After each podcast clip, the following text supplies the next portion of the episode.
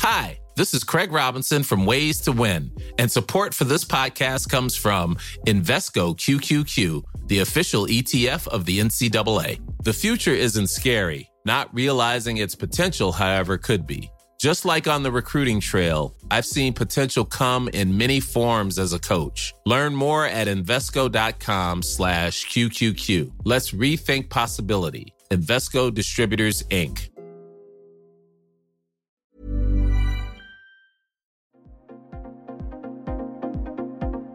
Ils sont au cœur de l'actualité ou la décrypte. Prenez des nouvelles de la France et du monde avec Fil Rouge, un podcast du Dauphiné Libéré.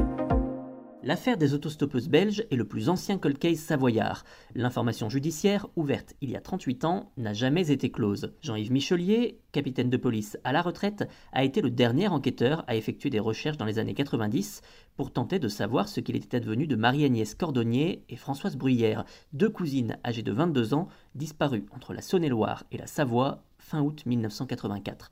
Leur dernière trace a été localisée à Aix-les-Bains, dans un bar où elles étaient arrivées avec un homme non identifié. Le suspect, arrêté fin 1993, avait été placé en détention provisoire, puis libéré dix jours plus tard, faute de preuves concrètes. L'affaire a défrayé la chronique et donné lieu à de très nombreuses émissions de télévision et documentaires.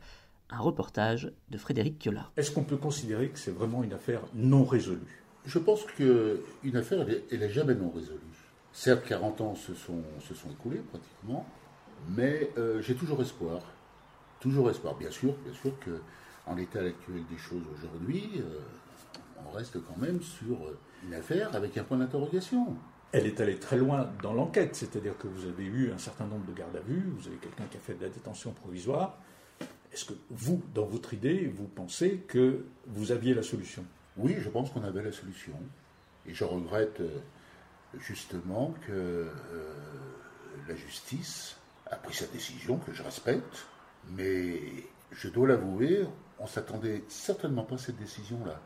Au compte tenu, encore une fois, des éléments d'enquête qu'on a soumis euh, à cette même justice. Quand on travaille sur une affaire comme ça, qui est au long cours, comme, comme il y en a peu, comment est-ce qu'on le vit une fois qu'on quitte le service? Est-ce que vous y pensez encore? Oh que oui, oh que oui. Oui, oui, oui, c'est une cette affaire de, de, toute ma carrière. C'est une affaire qui, qui encore alimente mon esprit, mes pensées, et j'y pense très très souvent. Pourquoi? Parce qu'on finit par avoir une familiarité, un contact avec les familles? Oui, j'ai toujours gardé contact avec les familles, même si aujourd'hui euh, les parents donc, euh, sont décédés, ne sont plus euh, de ce monde. On reste attaché à la famille. Parce que cette famille, c'est devenu pratiquement des amis même. On échange, on, on se téléphone. Et on a toujours, toujours l'espoir de, de, de, dire un jour, de leur annoncer une bonne, bonne nouvelle, de dire, ben voilà, on a réussi, on a enfin réussi. Justement, est-ce que c'est imaginable de pouvoir euh, résoudre cette affaire? Non, moi je pense que c'est pas inimaginable.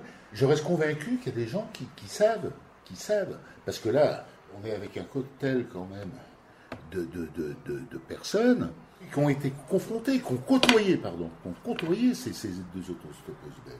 Donc il y a beaucoup de gens qui savent. Votre principal suspect aujourd'hui est décédé. Oui. Est-ce que ça, ça ne peut pas euh, amener des témoignages complémentaires? Pourquoi pas?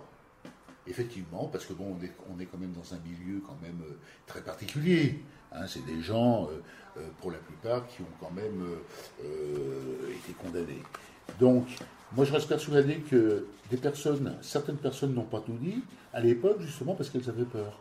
Alors, pour répondre à cette question précisément, je dis oui, oui, effectivement, maintenant que la personne est décédée, ça peut peut-être délier les langues. Hi, this is Craig Robinson from Ways to Win, and support for this podcast comes from Invesco QQQ the official ETF of the NCAA. Invesco QQQ is proud to sponsor this episode and even prouder to provide access to innovation for the last 25 years. Basketball has had innovations over the years too. We're seeing the game played in new ways every day. Learn more at Invesco.com slash QQQ. Let's rethink possibility. Invesco Distributors, Inc.